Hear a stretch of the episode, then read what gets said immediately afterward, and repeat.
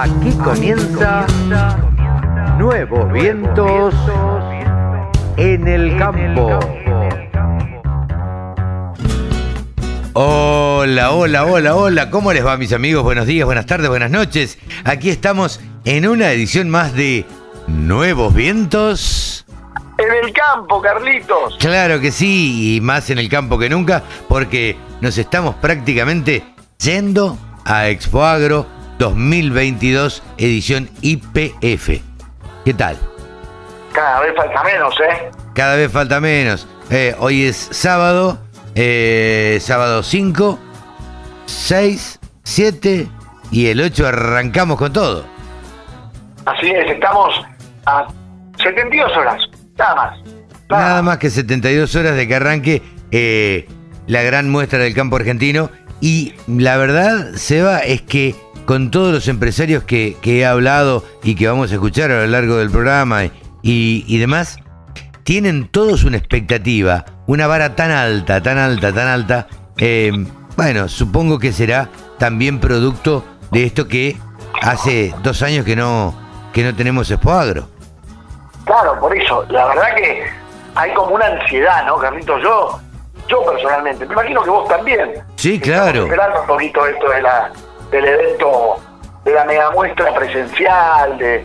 Hemos tenido alguna cosita presencial en la que hemos estado, pero eh, eh, no es uno de los cuatro del Gran Slam, ¿no? No es Palermo, Agroactiva, el Congreso Presidio, el Cuadro.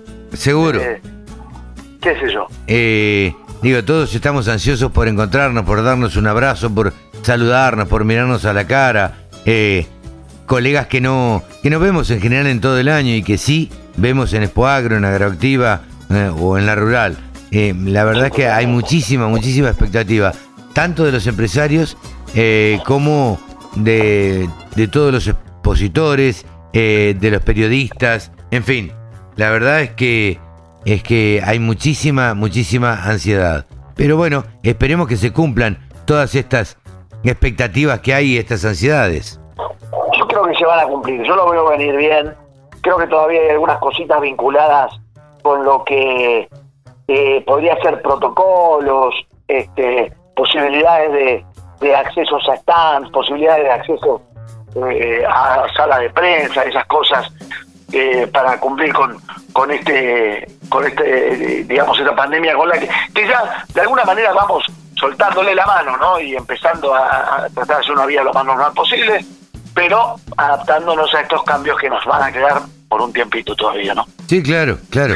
Así que bueno, nada, eh, digamos que para el programa de hoy tenemos a, bueno, a Mónica Ortolani, a Javier Lauría con ovinos, a Pablo Adriani analizando los mercados que bueno, la verdad es que se las traen eh, todas las noticias de mercado con esto de, de la guerra entre Ucrania y Rusia. Esto va a terminar afectando a todos los, eh, a todos los mercados.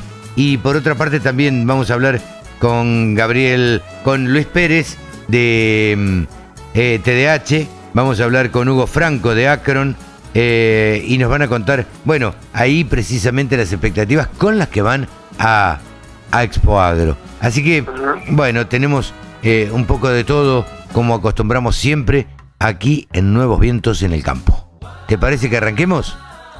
Vamos, Carlitos, escuchémonos. Ahí vamos.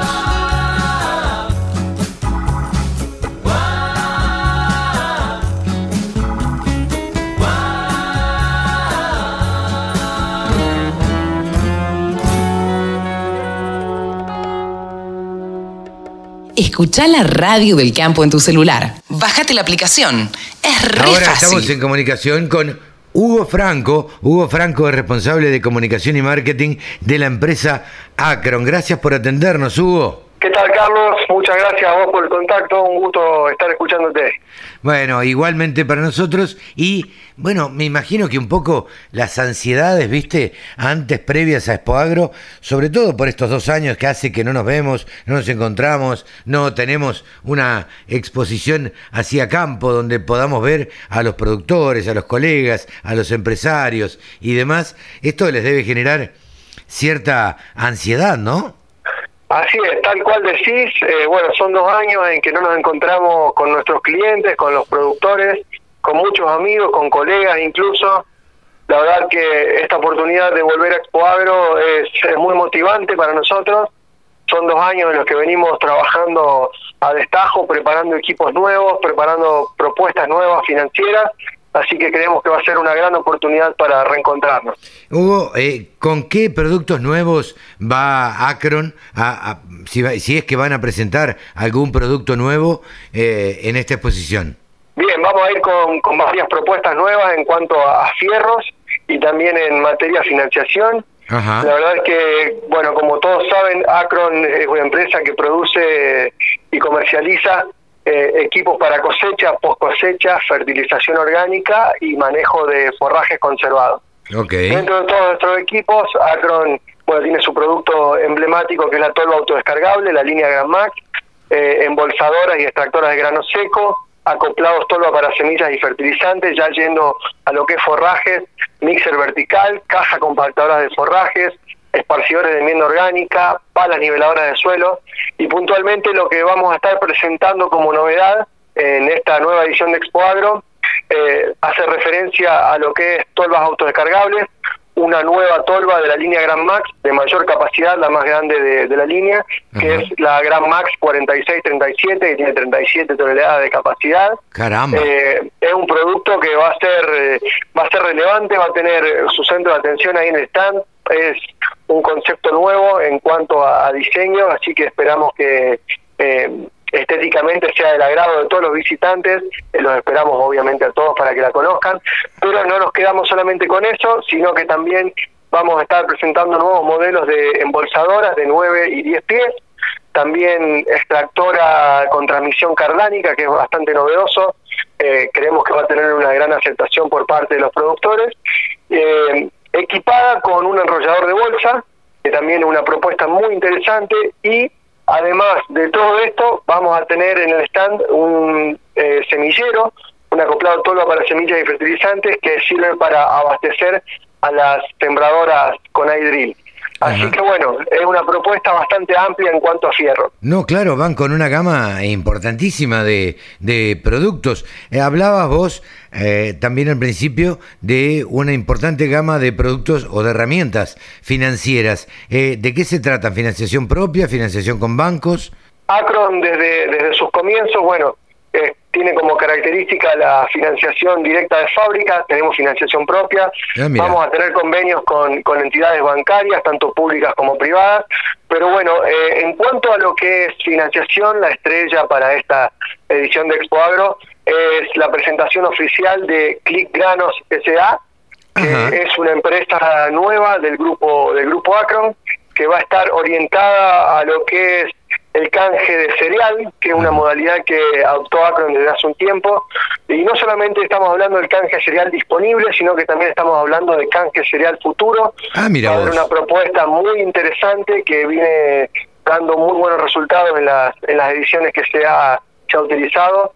La verdad es que cuando se presentó en su momento el canje cereal futuro, allá por el 2019, si mal no recuerdo, 2000, fines de 2019, principio de 2020, eh, bueno, había tenido una, una gran aceptación eh, por parte de los productores, gran parte de los negocios que se habían concretado se habían hecho mediante este canje cereal, así que bueno, la idea era darle un vuelco más profesional, aceitar algunos procesos y bueno, por eso surge Click Granos, que va a estar trabajando con la gente del equipo de Acron, y bueno, esperamos que sea una propuesta interesante y lo esperamos lógicamente a todos a que conozcan esta, esta modalidad del canje cereal, que es muy provechoso, es menos engorroso que otros que otras opciones financieras, así que bueno, creemos que va a ser sumamente interesante. Ah, eh, por lo que veo, Hugo, habrán tenido que reconvertirse, no reconvertirse, sino eh, adaptar como una unidad de negocios, que es la, la parte financiera también, ¿no?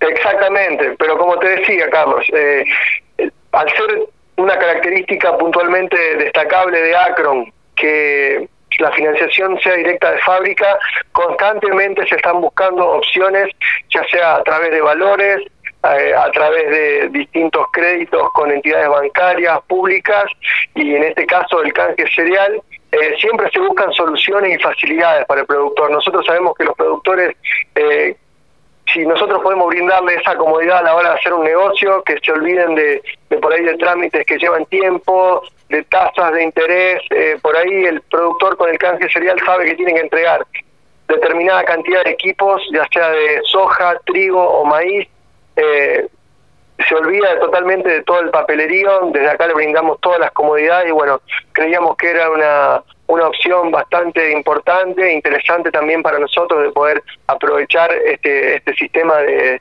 canje cereal para volcarlo y profesionalizarlo a, los negocios que se concretan con Acron. Claro, eh, entiendo que para, para el productor, Hugo, eh, ustedes tratan de facilitarle la mayoría de los procesos financieros que son bastante engorrosos y que sabemos que al productor no le gusta hacer. Eh, no le gusta hacer, entonces me imagino que el descuento de cheques, el canje de cereal, donde el productor además se ahorra parte del IVA, eh, el canje de cereal a futuro, eh, son herramientas que donde ustedes le están facilitando realmente los procesos en pos de hacer negocios y en pos de facilitarle las cosas al productor y, y hacer negocios ustedes, ¿no? Totalmente, totalmente. Eh, lo sabemos por boca de, nuestros clientes que no hay mejor referencia que esa. Eh, lo importante y lo interesante que ha sido la propuesta del canje cereal futuro. Como te decía anteriormente, cuando se, se comenzó a aplicar eh, hace algunos años, se concretó un total superior al 50% de los negocios de la empresa mediante esta modalidad de pago. Así que mm, se estuvo trabajando mucho de la parte administrativa, del equipo de finanzas, de la parte de venta, eh, para establecer una, una fecha mm, a largo plazo que sea aproximadamente de, dos años a futuro, eh, entregando, haciendo entregas parciales, lógicamente. Así que bueno, ya cuando estemos ahí en la expo van a ver el plazo definitivo que vamos a tener para lo que es la entrega de, de granos y van a ver que va a ser una oportunidad sumamente provechosa. Eh, estamos conversando con Hugo Franco. Hugo, decime, ¿dónde los puede encontrar el visitante a Expo Agro?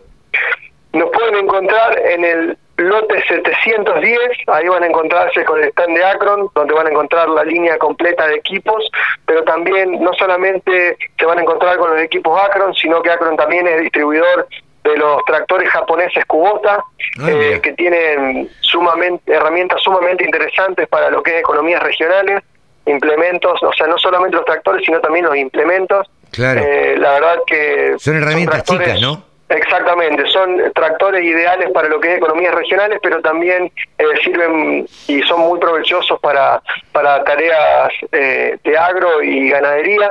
Nosotros tenemos de tractores desde 24 HP hasta 95, así que bueno, son es una línea muy interesante, tiene distintas configuraciones, tanto para tareas rurales como para parquización, turf, mantenimiento, así que bueno, eso también lo van a poder encontrar en el, en el stand, son tractores japoneses de altísima tecnología a nivel mundial, que compiten eh, palo a palo con las marcas más importantes, así que los invitamos a que se acerquen y los conozcan.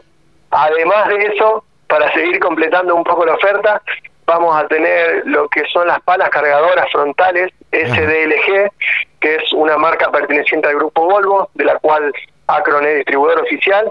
Bueno, y también somos distribuidores oficiales de los neumáticos Pirelli para agrotransporte, así que bueno, creemos que tenemos en nuestro stand una oferta sumamente amplia, interesante y con, con este respaldo importante que es la financiación propia, la financiación directa de fábrica Así que no quiero dejar de invitar a todos los visitantes a que se lleguen al stand, que consulten, que vean nuestros equipos.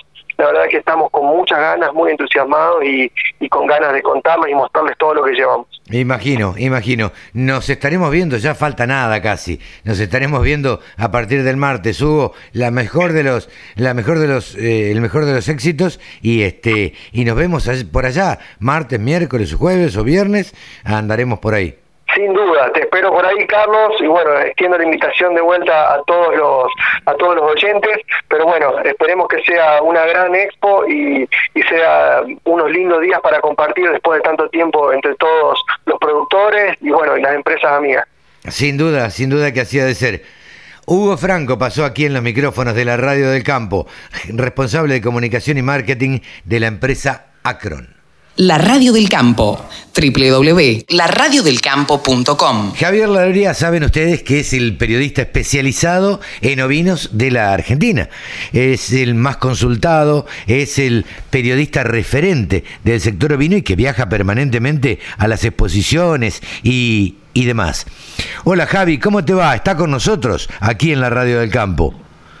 Es un placer saludarte eh, podemos inaugurar, ahora ya estamos en el mes de marzo, tuvimos la legislativa, el inicio de las sesiones legislativas hace, hace un par de días, entonces podemos inaugurar el año, Carlitos, ¿cómo estás? Pero claro, podemos inaugurar el año eh, como hizo el presidente de la Nación, eh, pero más allá de eso, inauguramos el año, e inauguramos el año con noticias, digamos, a ver, ¿cuáles son las principales noticias? Porque contémosle a aquel distraído que vive en la ciudad que la actividad ovina se desarrolla durante el verano, durante el verano de la Argentina.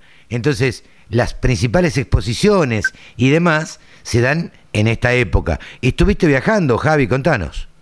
Sí, así es.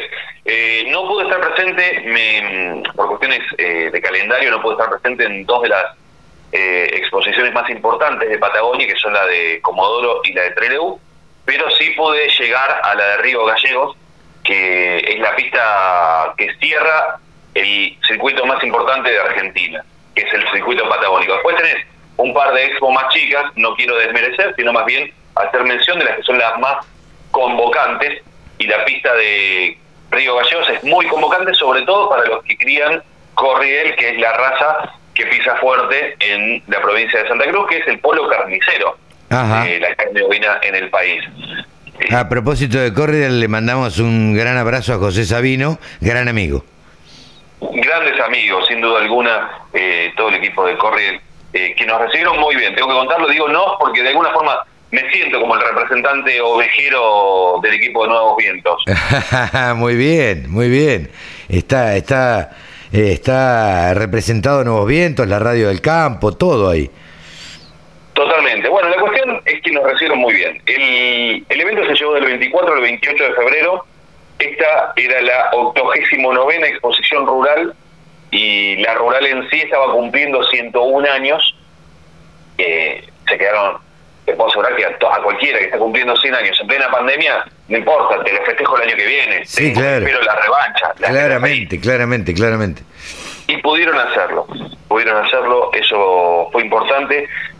Se celebró, entre otras cosas, con el lanzamiento del libro de, de la Rural, que lo venían trabajando desde hace cinco años, por los 100 años, y mm, el libro es muy, muy interesante, un libro tapa gruesa, tapa dura, tengo que decirlo, porque eso ya te da una pauta que es un libro para atesorar. Claro, para, para guardar, no es para, para leer y tirar.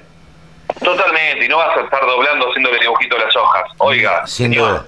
Sí, cuídelo, cuídelo, póngalo arriba de la mesita ratona del living. Es así, o sea, tenelo ahí. Che, Harry, decime, ¿mucha gente?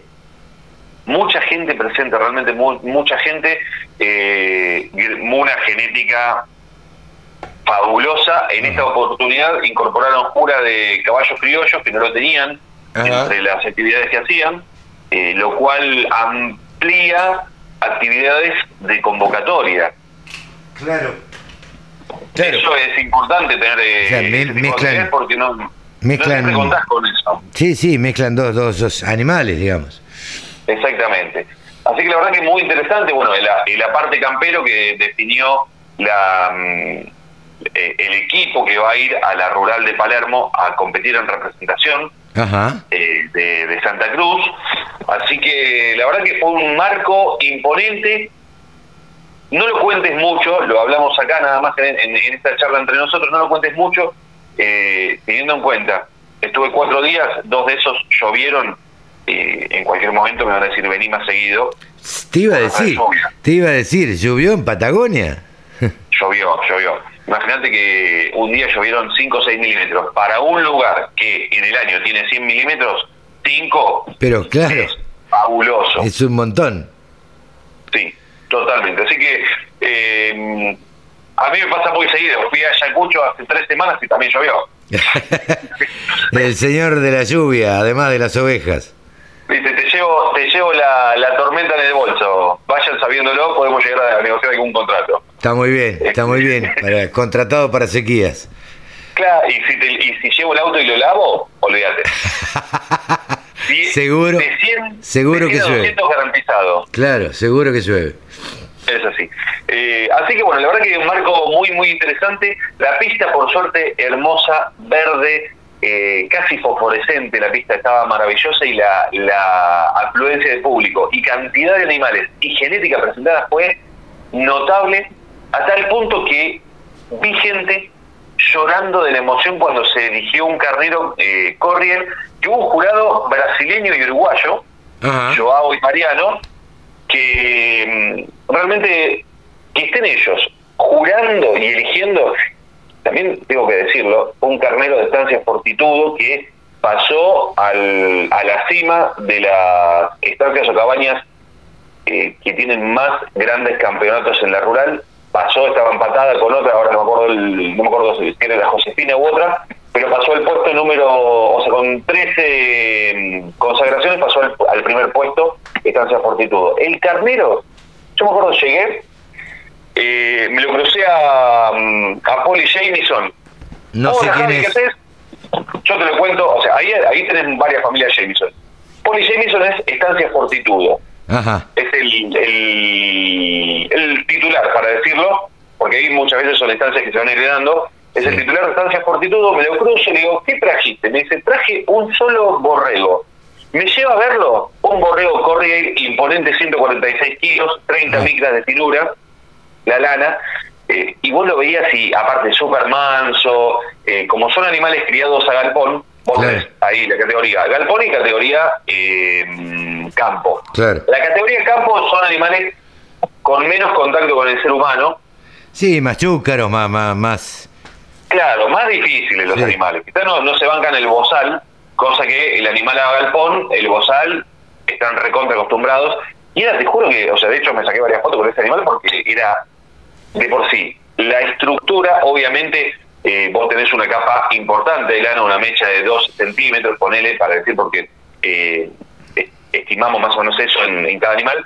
En promedio, 12 centímetros de lana. Entonces la estructura vos la ves y podés esconder según cómo, cómo esquilaron o cómo re- hicieron el recorte final, podés tener una estructura u otra. Pero el animal en sí ya era más alto, era un animal con un desarrollo que... Sí, que un ternerito. sorprendía. Un ternero. Sí, sí, sí, sí, totalmente. Así que charlando con él me contó del animal y eh, logró consagrarse. Eh, Mirá. Lo, lo interesante de todo esto es que también había, o sea, y acá hablamos de el campo, o sea, el gran campeón macho de Corrier. Ahora, en el remate, también se dice que en el remate se validan, el jurado es el público, el que más paga. Claro, claro. Y un hermano, pero ya de estancia Josefina, Sí. o sea, sangre, de los, en los dos casos era sangre de fortitudo, pero de estancia Josefina, un hermano cotizó un millón ocho mil pesos en el remate, que fue el valor más alto que se pagó para la raza Corriel en el país, un millón ocho mil pesos. Sí. Hermano de ese gran campeón. Ajá. O sea, la genética, evidentemente, que el padre de ambos, el, se le llama, está denominado Fortitudo 3330, el padre de ambos dio lugar a una genética notable y muy valorada. Lo cual para mí, o sea, obviamente la cabaña en estos momentos tiene los ojos de todo el mundo, corre él encima y todos van a querer ir a buscar algo de esa genética. Sí, sí, claro, claro. Así Eh, que y estuviste eh, a- a- en, en otras que son menores y demás. ¿Qué referencia tenés, eh, Javi? estuve en la de Ayacucho, Sí. eh, la Expo Ayacucho, provincia de Buenos Aires, ¿Por, por qué Ahí- ruta fuiste a Ayacucho? por la 3. Ah, si no me equivoco. Creo que por la 3. No te quiero mentir porque en realidad no, no fui yo el que, el que condujo. bien. No, porque Fui- si fui- podrías haber ido por la 2 hasta las armas y las armas agarras a, para Ayacucho la ruta 74, con lo cual hubieras pasado por Maipú, por mi pueblo. Sí, de haber sabido. Y- De haber sabido. Iba a ver la estatua que, que erigieron en tu honor en su momento hace unos años. No, no, no, no ha sucedido todavía. Pero, pero hay una, este, un, un homenaje a, bueno, un homenaje a los soldados que, que estuvimos en, en el, conflicto de Malvinas y ahí está, está mi nombre, junto por supuesto con todos los, los soldados que fueron de Maipú. Qué orgullo y, o sea, que qué paradoja esta charla, porque bueno, obviamente sabemos que Santa Cruz está en línea recta, ah, o sea, Río Gallegos está en línea recta a las Malvinas. Claro. hablando de esto, es paradójico. Yo en la época de, de Malvinas estuve en Puerto Deseado. Ah, un poquito más al norte. En el regimiento, en el regimiento de Puerto Deseado, sí. Mira, bueno, mira qué, paradójica esta charla, cómo nos lleva de una cosa a la otra. sí, eh, nosotros somos capaces de ponernos a charlar y terminar en cualquier cosa, pero bueno. Bueno. Sí, Javi. Ayacucho es la capital de Gato y Mancha. Sí, claro. entre otras cosas. Eh, seguramente los oyentes saben mucho mejor que yo la historia de estos dos caballos que llegaron a, a Nueva York. A Nueva York. Eh, montado, total. montado por un austríaco. Ese dato sabes que no lo sabía, porque sí, de los caballos. Montado, montado por un, estoy casi seguro que era austríaco, eh, el, jinete, que vino, compró a los caballos de la familia Solanet, eh, este, dos criollos, y de ahí se fue a Nueva York con dos caballos. Mira, momento momento histórico. Sí, momento histórico. En la radio del campo. Bueno, así que en la Expo Ayacucho se presentaron ejemplares de las razas que son habitualmente participantes. Estamos hablando de Texel, Romney, Hampshire Down, Lincoln, Corriel, eh, se me está escapando alguna que otra, Dorper, eh, hubo algo chiquito. Eh, pero bueno, la verdad que fue un, fue un momento muy interesante que, que, bueno, tenemos que esperar ahora la firma de los últimos papeles para dar información sobre la raza Texel que eligió autoridades, así que estamos esperando... Constituyó, constituyó comisión directiva. Sí, en esta ocasión, en esta ocasión se presentó lista. A pesar de que era una sola, muchas veces, yo la verdad que no, lo, no, no, desconocía el mecanismo, muchas veces se elige internamente, se hace un acuerdo, dicen vos, vos, vos, y listo, pues uno solo. Pero acá se armó y dijeron, che, proponemos esta comisión. Ajá. Y estuvieron de acuerdo y se armó la lista. Pero como falta firmaron los papeles, no podemos decir mucho al respecto. Bien, bien. Ya cuando estén los papeles firmados podremos hablar directamente de la asociación que nuclea esta raza. Exactamente. Y lo otro que hay que destacar es que eh, fue la 99 novena, es decir, la número 99, exposición rural, así que van, ya están camino al centenario, ya están transitando el centenario. El año que viene y tendremos que ir a festejar los 100. Exactamente. Voy a ver cómo hago porque eh, se superpone con, eh, en este caso creo que era la de Comodoro. Vamos a ver cómo es. Eh, ¿El año que viene? Sí. ¿Ya están las fechas? Y por lo general no cambia mucho, se desplaza ah. dos días para atrás, dos días para adelante, pero no cambia mucho. Esperemos que se pueda acomodar porque pero habría que habría que proponer habría que proponerle ya que son los 100 años y, y demás este que lo hagan en una fecha distinta incluso este podemos llevar a Yacucho algunos periodistas amigos. Y sería ideal estoy tirando una idea que no tenés. No la tenía en el radar me gusta eh, así podemos podemos llegar a ir y decir mira sabes quién es él sabes quién es ¿Sabés Carlos Montante Javi, Che, Javi, te agradezco que, hayamos vuelto a estos micros y, y bueno, eh, estaremos eh, habitualmente los, los sábados a la mañana charlando sobre, sobre ovinos. Esto que la verdad eh, a nosotros nos genera interés y a la gente también. La gente también me ha comentado mucho, me gustan las charlas sobre ovinos. Y bueno, y ya iremos comentando cuál es tu plan para lo largo del año, Javi. Tengo varios, así que, pero dejame un poquito para el sábado próximo, ¿qué te parece? Para el sábado próximo comentamos ahí la, la programación del año o, la programación aproximada de lo que va a ser Javier Lauría, el periodista referente de ovinos eh, en la Argentina. Eh, se ocupa de asesorar a cabaña, se ocupa de, bueno, por supuesto, trabajar de periodista y eh, hacer varias, organizar varias actividades que son de sumo interés para los criadores y los cabañeros de ovinos. Así que lo tenemos con nosotros, es una suerte aquí en la Radio del Campo y, nada, nada más que decir, Javi, hasta, hasta el sábado próximo, ¿te parece? Carlitos. Abrazo. Un abrazo grande. Javier Lauría ha pasado aquí en los micrófonos de la Radio del Campo. 24 horas con contenidos del agro. Llegó la Radio del Campo. Ahora estamos en comunicación con Luis Pérez, quien es gerente general de TDH. Eh, hola Luis, gracias por atendernos en esta previa a, a, Expo Agro. Me imagino que ya estarán con todo listo eh, en el predio de San Nicolás. Carlos, un gusto, comunicarte. Sí, realmente eh, ya estamos en, en la previa de la exposición, ya muy muy cercanos a reencontrarnos después de estos de estos dos años eh, en donde hemos estado esperando volver volver al campo, ¿no? Pero eh, vos sabés que es una constante, Luis, eh, con la gente que hablo, con la gente que uno charla y, y demás, con los mismos colegas periodistas. Che, qué ganas tenemos de vernos. Muchos nos hemos visto. Este, em, el campo, gracias a Dios, como yo siempre digo, no paró. A las vacas hay que ordeñarlas todos los días, ese es mi dicho. Este, y que cuando hay que cosechar se cosecha, cuando hay que sembrar se siembra y no, y no se puede parar. Pero hay una, eh, una ansiedad especial por, por volver a reencontrarnos, por darnos la mano, por, eh, por, por vernos las caras, ¿viste? Es, es increíble las ganas que, que, tenemos todos. Pero, Luis, te quería preguntar básicamente, ¿con qué novedades va TDH?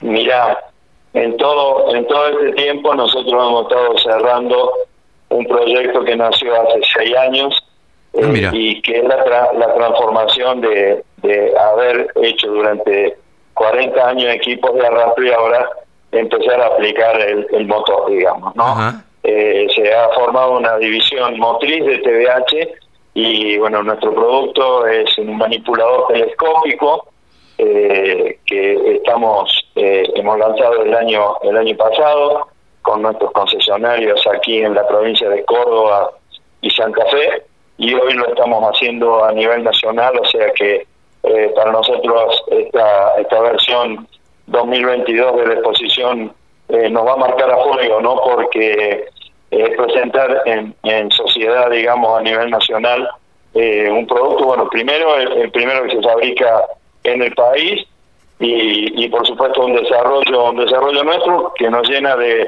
de orgullo y significa para nosotros un desafío muy grande como empresa, ¿no? Eh, Luis, ¿qué es un manipulador telescópico? Vamos a arrancar por ahí. Es un, es un cargador, es, es un cargador, un cargador del tipo frontal Ajá. con un brazo telescópico que permite elevar la carga hasta una altura de 6 metros con 50. Ajá. En este caso es un vehículo con tracción en las cuatro ruedas que tiene tres tipos alternativos de dirección, por supuesto con sistema eh, Power Shift que, le permite tener movimientos muy muy ágiles y este, se utiliza para eh, mucha productividad, tanto en tambo, filot, movimientos de, pack de algodón, de, de megafardos. Eh, ese es el mercado. Nosotros, si bien esto tiene también un mercado en la logística, en la construcción, en la minería, eh, nosotros vamos, vamos a utilizar nuestra estructura comercial y nuestra marca, que, que nos acompaña, como te digo, desde hace 40 años, para atacar el mercado eh, agrícola agrícola ganadero, ¿no? Claro, eh, que es un mercado muy muy importante para este tipo de vehículos que se está imponiendo mucho y como te digo, bueno, es el primero de, de industria nacional. Eh, eh, obviamente que vamos a pasar a, a, a visitarlo y a, y a, ver esta novedad, pero imagino que tampoco van a, a descuidar otras industrias, ¿no? Como decías vos, eh, me imagino que para la construcción, para la logística, para para cargar determinadas cosas y apilar determinadas cosas, esto debe ser una herramienta muy útil. Sí, totalmente, totalmente. Yo te estoy hablando ahora desde, mi oficina y tengo delante mío a la vista un predio muy importante eh, anexado aquí al ladito de, de, nuestra de nuestra planta industrial en La Varilla, en Córdoba, eh, donde ya estamos eh, haciendo una nueva nave para la fabricación de este, de este producto. Esto es, es un apéndice, digamos, de la fábrica. Eh, hemos generado toda una, una estructura alrededor de este nuevo emprendimiento y, por supuesto, seguir con toda la línea de fabricación que tenemos, eh, en lo que es maquinaria para movimiento y compactación de suelos. Claro. nosotros nos hemos hecho muy fuertes a través de todos estos años en el mercado vial menor, digamos, ¿no? Proveyendo a municipios, consorcios camineros, vialidad y por supuesto usuarios de todo tipo, especialmente los productores ganaderos, ¿no es cierto? Productores ganaderos, eh, productores agropecuarios, bueno, desde la pequeña niveladora hasta equipos de, gran porte, siempre remolcados por tractor, eh, que le dan solución a la problemática de los caminos rurales, que no es que no es menor en nuestro país, ¿no? No, no, no, al contrario, es, un gran problema el tema de los caminos rurales. Pero eh, por lo que mm, nos estás contando, Luis, eh, la producción de toda la, la gama de herramientas que venden ustedes o de maquinaria que venden ustedes, eh, le han anexado como si fuera una unidad de negocio más este, estos, eh, este manipulador telescópico. Sí, totalmente, sí, sí, totalmente, Carlos. Este, si bien te decía, aprovechamos la estructura eh, comercial que tenemos en algunos de nuestros concesionarios que, se han preparado para esto, que es una unidad que demanda una atención eh, mecánica, una, una atención eh, de postventa distinta a, lo que venimos haciendo, este, es totalmente eh, nuevo y, renovado respecto, respecto a lo que hacemos. Como decís vos, puede decir que una unidad de negocio totalmente nueva, ¿no? Imagino que, que habrán tenido que adaptar también esto que vos decías, la el servicio de postventa, porque eh, la mayoría de los productores y la mayoría de los que compran alguna herramienta, estamos conversando con Luis Pérez. Luis, te decía, em, a ver, imagino que el servicio de postventa, que es el factor de decisión de muchas de las compras o de la mayoría de las compras, cuando uno va a comprar, se fija desde un lavarropa del servicio de postventa hasta una heladera, hasta un auto y hasta una maquinaria agrícola.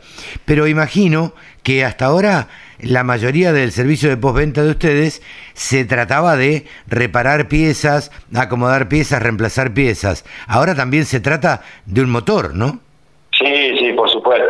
Eh, en eso, en eso también, eh, por supuesto, tenemos tenemos un cambio eh, cualitativo, digamos. Claro. la mano de obra es especializada.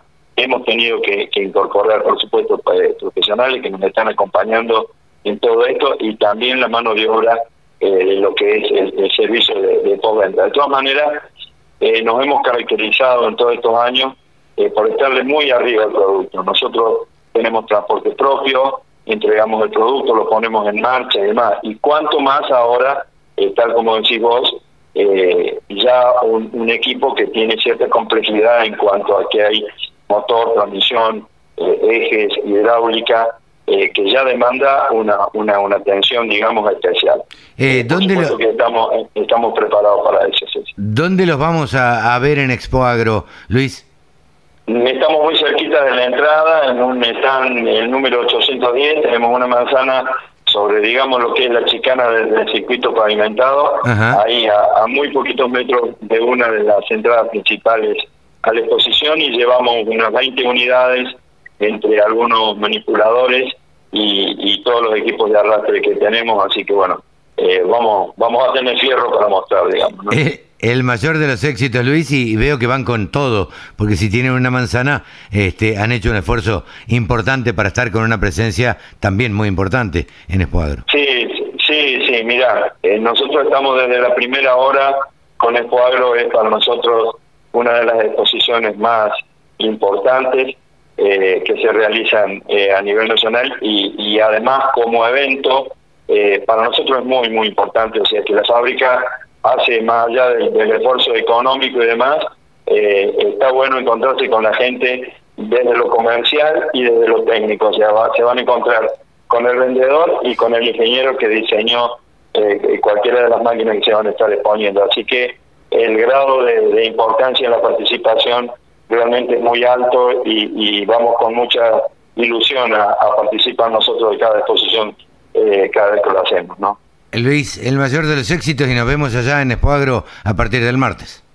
Bueno, un gusto, un gusto, Carlos. Nuevamente mi agradecimiento y con mucho gusto los esperamos en nuestro stand.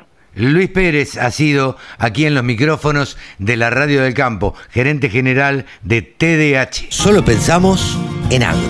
Desde la música hasta la información.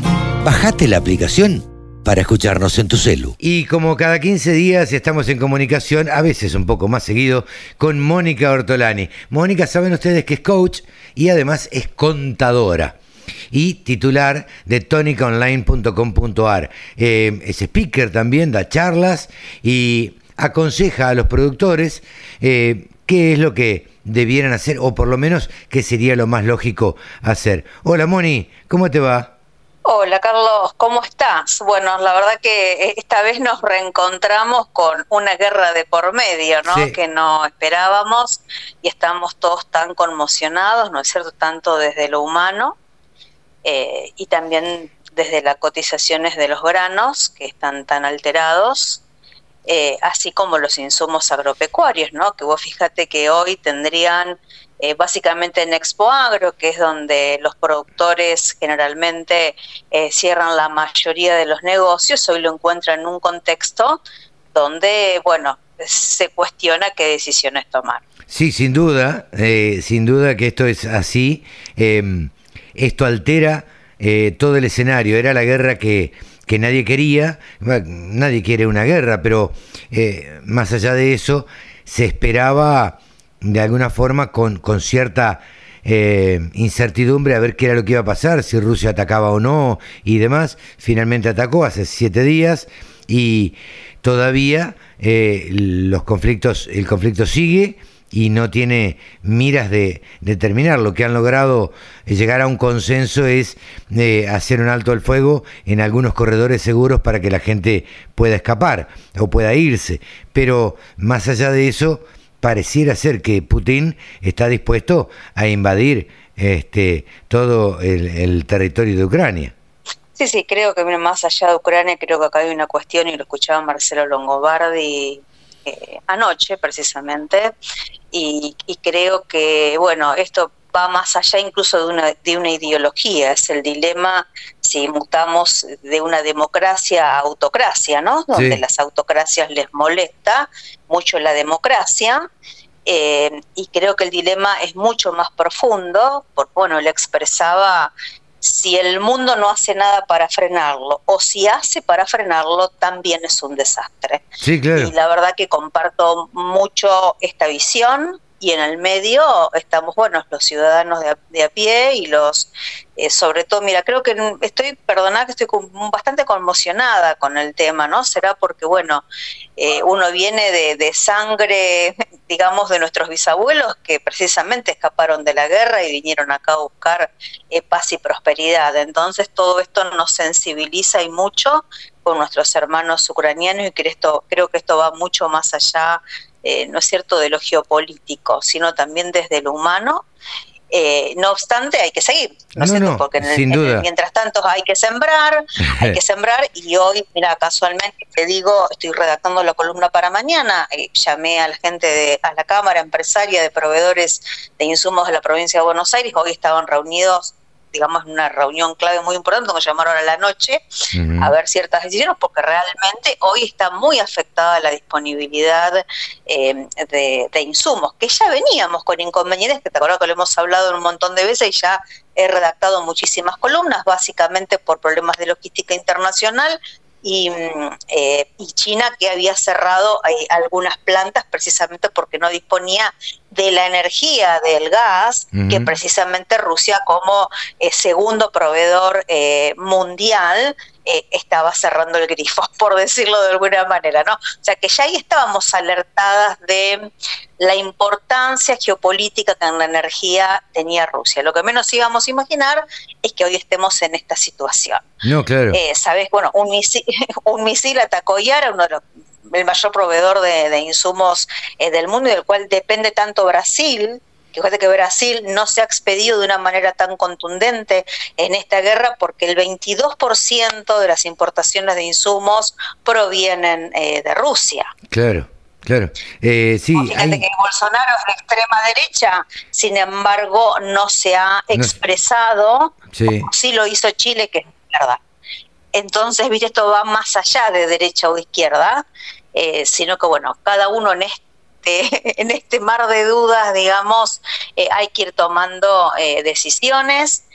por eso es que, bueno, volviendo un poco al, al eje, ¿no es cierto?, Expo Agro, que ya lo tenemos la semana que viene, bueno, mi recomendación es que vean que es todo lo que más pueden cerrar, en lo posible, si tienen financiamiento en pesos, o con canjes, hay que ver bien eh, la, tendencia, ¿no es cierto?, de, los granos para que amerite hacer canje, que sabemos que siempre, eh, tanto para operaciones disponibles como también para todo lo que tiene que ver con compra de maquinaria, siempre hay eh, ofertas muy importantes en, en y dada la volatilidad que hoy tenemos en el mercado, es sentarse eh, hacer bien los números, ¿no? Hoy si vos me decís, quizás, bueno, en trigo y maíz hay más probabilidad de volatilidad por la gran importancia y el peso eh, que tiene eh, en el mundo, ¿no es cierto?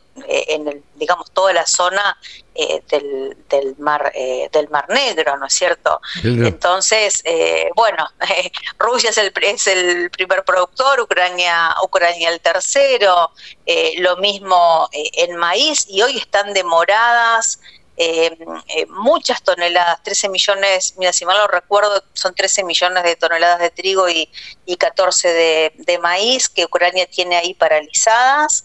Eh, y por otro lado, tampoco creo que puedan sembrar los ucranianos. No, totalmente, totalmente. Bueno, eh, había el otro día leía un informe eh, donde había campesinos ucranianos que aún seguían trabajando. Es más, uno agarró con un tractor y agarró un tanque que habían abandonado los rusos y se lo llevó para, para un campo.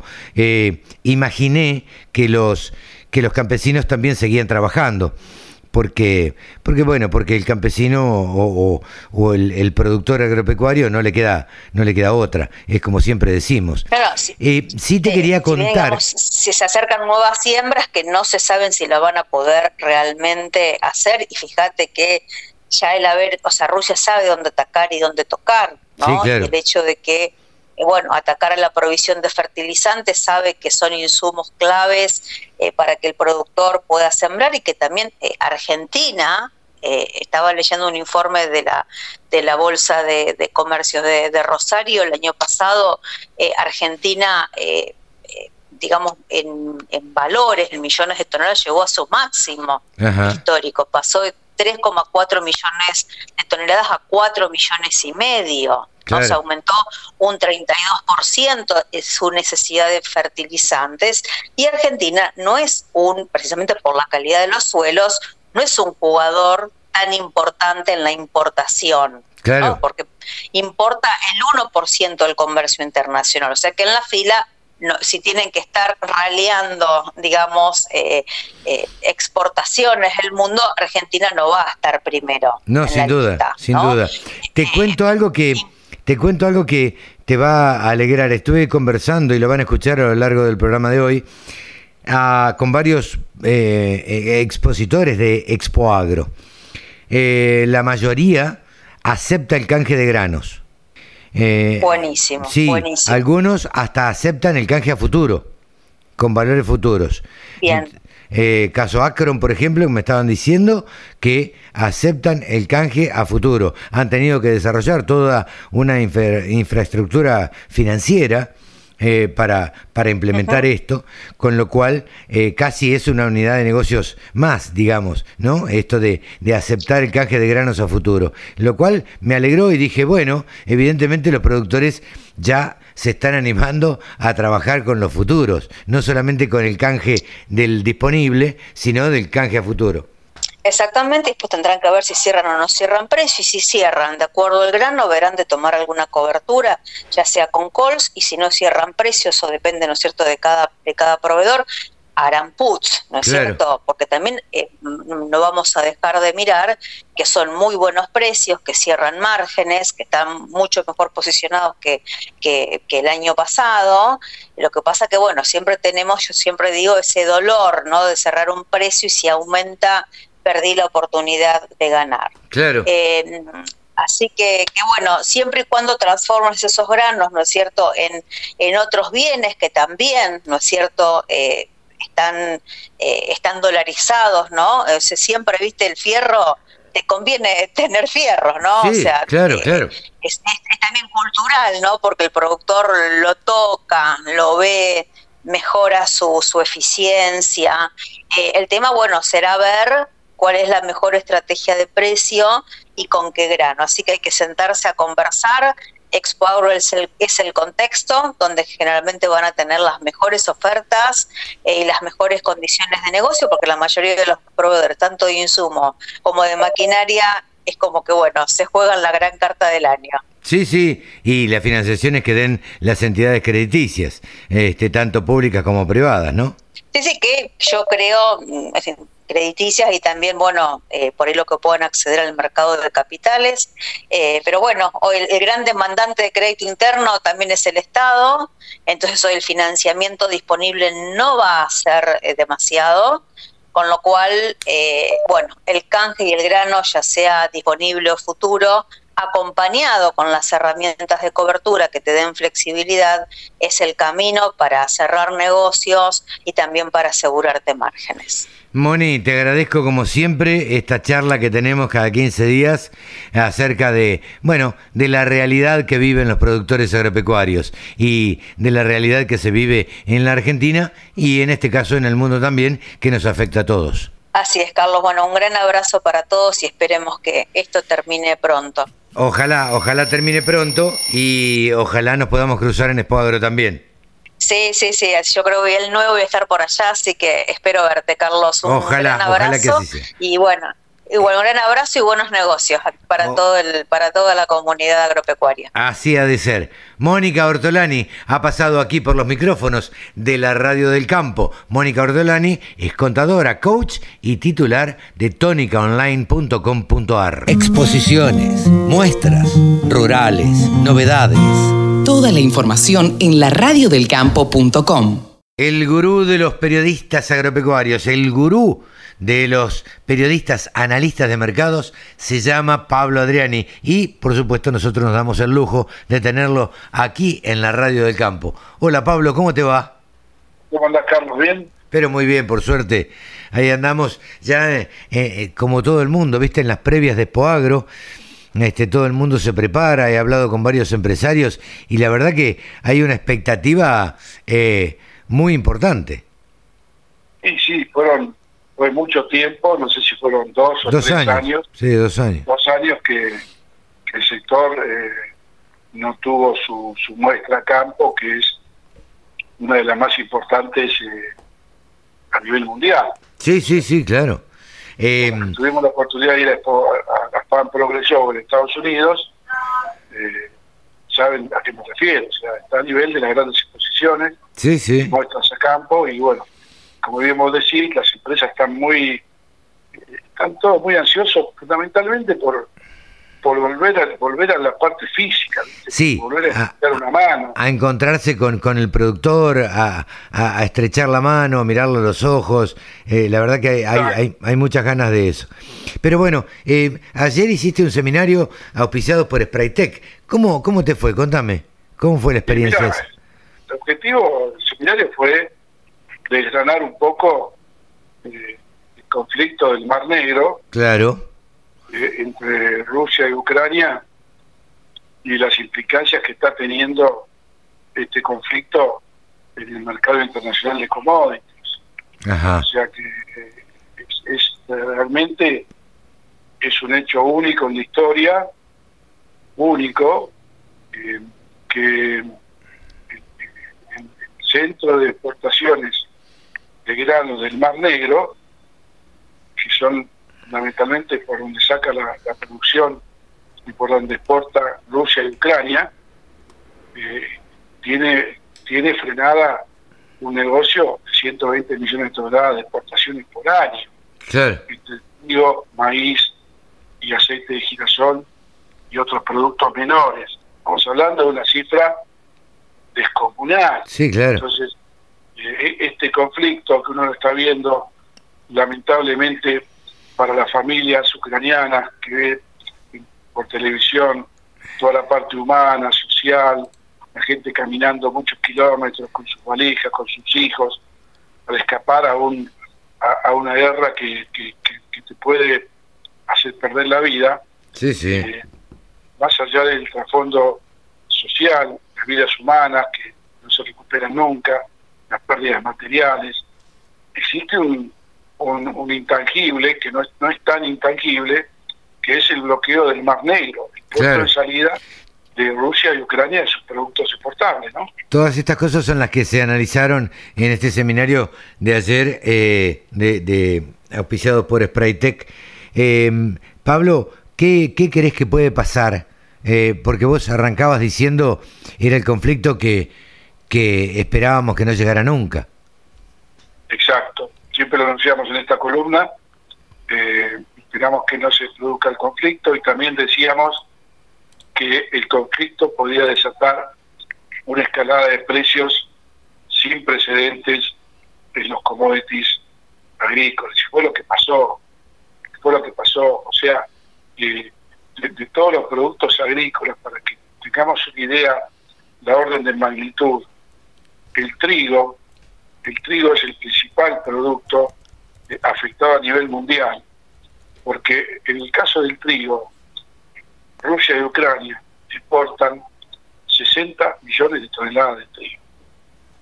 De un comercio global, de un comercio global de 205 millones de toneladas, prácticamente el 30% del comercio mundial salen de Rusia y Ucrania.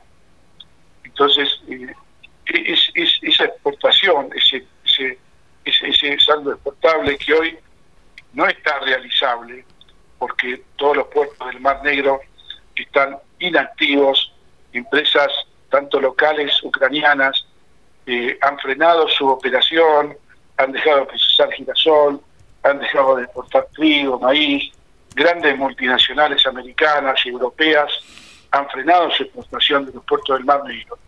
Implica que el mundo, eh, en el corto plazo, eh, se va a generar un problema de seguridad alimentaria. Nadie, ningún analista internacional está viendo este tema, yo lo estoy poniendo arriba de la mesa esta semana. Sí, sí. Eh, porque países como Norte de África, Medio Oriente, Nigeria, importan, qué casualidad, 60 millones de toneladas de trigo. Justamente lo que deja de exportar Rusia y Ucrania.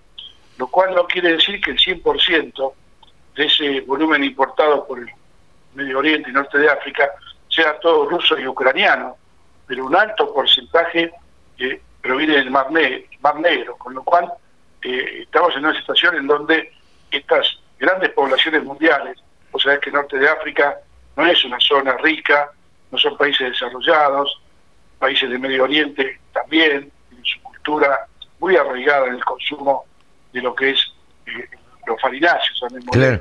sí, sí, sí. pan y los fideos, Turquía y Marruecos, todas culturas con una gran ascendencia al consumo de pan, eh, no van a poder acceder a ese alimento. Entonces, eh, es una situación inédita inédita, porque a esto hay que agregar el bloqueo económico que hicieron las grandes potencias a, Rusia, donde le cerraron prácticamente eh, todas las transacciones internacionales. Sí, incluso las cuentas que tenían en los bancos, ¿no?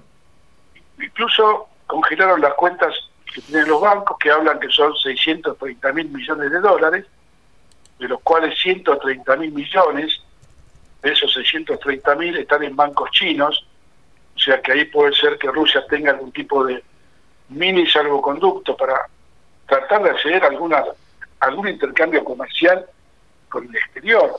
Porque si a vos te cierran la cuenta de todos tus bancos en el mundo y te cierran el SWIFT, que es equivalente a CBU, no puede hacer ninguna transferencia, ¿cómo exportás vos? Ponele, ponele que, los puertos se abran. ¿Cómo lo exportás vos si no tenés forma en el sistema bancario internacional de hacerte de esos dólares o rublos equivalentes en dólares eh, si tenés tus cuentas cerradas. Le van a encontrar la vuelta de triangular, ¿no? Pero bueno. Y lo que pasa es que vos podés triangular eh, en los papeles, pero pero para triangular el barco tiene que salir. Sí, vos que vos harás, harás, harás, como fue el embargo de Carter a Rusia en el 70, donde las grandes multinacionales americanas salían del Golfo, ¿sí? triangulaban con un puerto en, el norte de Sudamérica, ¿sí? y de ahí iban a Rusia. Pero para poder triangular, la mercadería tiene que salir. Sí, claro. Los puertos, los puertos del Mar Negro están, están clausurados. Sí, sí, sí. La mercadería no puede salir. No hay triangulación que valga. Eh, Pablo, ¿eh, ¿todo esto puede repercutir acá en la Argentina? Y yo te diría que eh, está repercutiendo. en el caso de del trigo, el trigo en Chicago,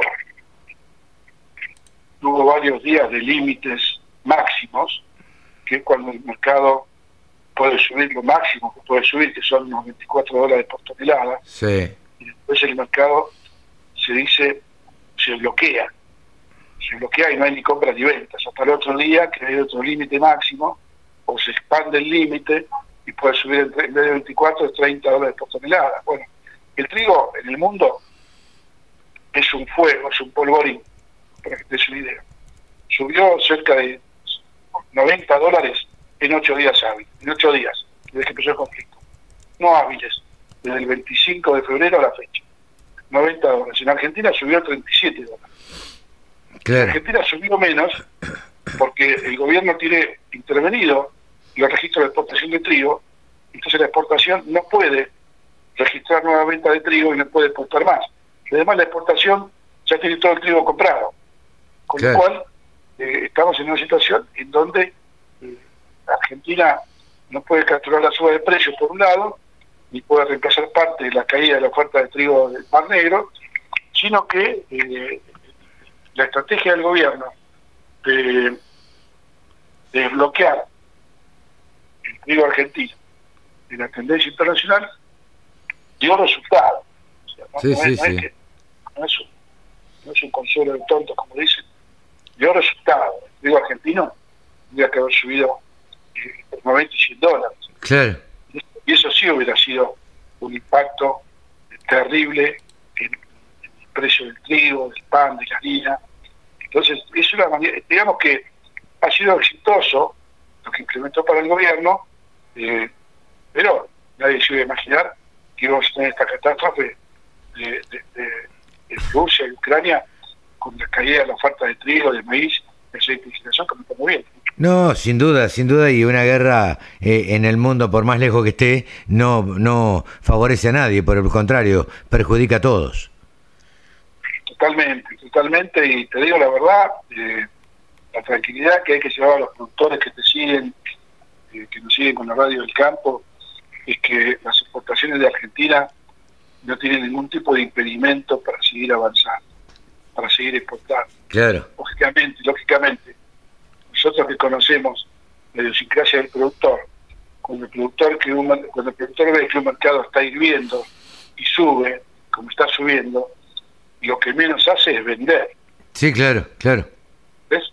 Entonces se encuentra con esa situación de que hasta ahora, el jueves, el lunes y martes feriado, podemos decir que, que, que a los productores les, benefició una suba de 30, 40 dólares. Claro caso del trigo, 20 dólares de maíz, sí, sí, sí, dólares de soja.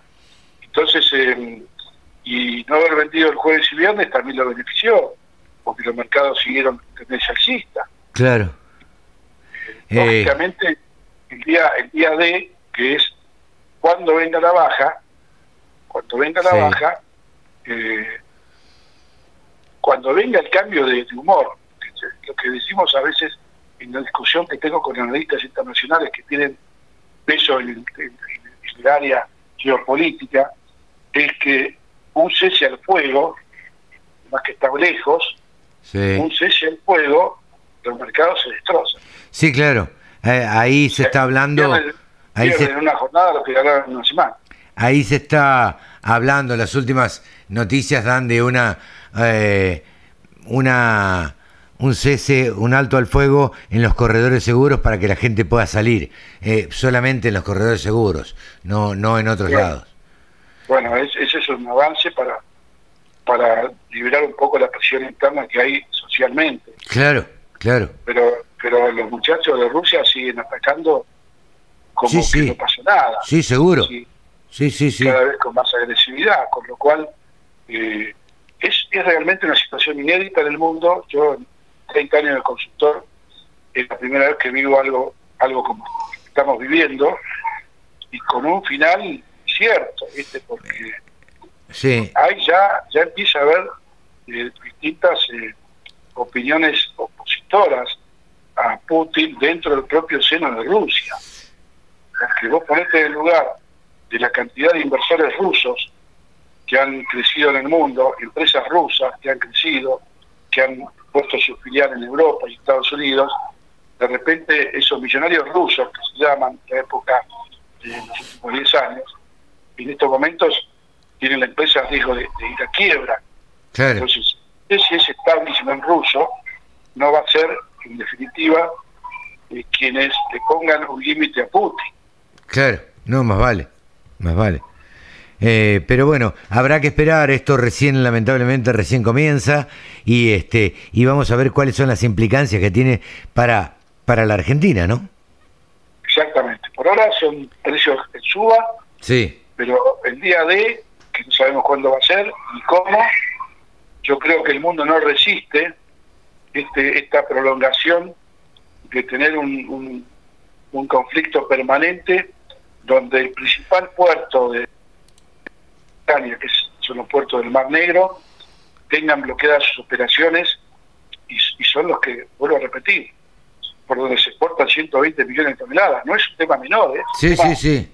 Realmente muy, pero muy, muy difícil de digerir y de, y de prevenir, ¿no? sí, claro. En algún momento y sí. la comunidad internacional va a decir, bueno, muchachos, ustedes están sentados arriba de 100 millones de toneladas de trigo y de maíz y el mundo está empezando a sufrir esa falta de, alimentos y, puede haber un, alto el fuego portuario, mirá lo que pero por el momento todas las multis y las empresas locales ucranianas han cerrado toda su actividad de procesamiento de oleaginosas y de exportaciones de granos. Eh, esa es la, la, situación a hoy. Pablo, muchísimas gracias, como siempre. Gracias a vos. Eh, muy amable y bueno, nos damos el lujo de tener a Pablo Adriani, el gurú de los analistas de mercados. Lo tenemos aquí en la radio del campo. Todas las voces, todas las opiniones. La Campo.com. Y hasta aquí hemos llegado a una edición más de Nuevos Vientos. En el campo. Sí, señor. Sí, señor Sebanini. Se quedó cortadito ahí. Bueno, nos despedimos y, la, y el próximo sábado va a ser todo repercusiones de Expoagro. Programa exclusivo de Expoagro 2022 tremendo lo que va a tener seguramente el programa próximo y el otro también, porque sí. lo va a dar para, guardar notas, ¿no? Seguro, seguro, seguro, seguro que sí. Bueno, Cevita, nos despedimos hasta la semana que viene. Y Carlito, nos despedimos hasta la otra semana. Nos veremos en Espoadero con aquellos que tengan la posibilidad de visitar la muestra. Este, y, ahí estaremos juntos, ¿eh? Ahí estaremos. Nos vemos, Evita. Chau, chau. Abrazo.